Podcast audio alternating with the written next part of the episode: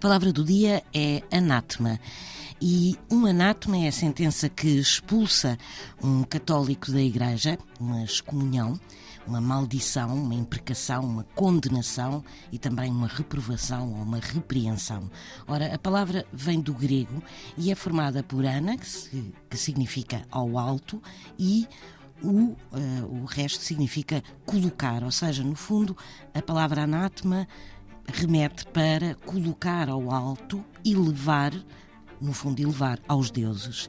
E uh, esta palavra era usada no sentido de algo dedicado, devoto a uma divindade, mas passou a significar algo amaldiçoado, como repúdio ao gesto pagão de elevar ofertas aos deuses, ao que está no alto.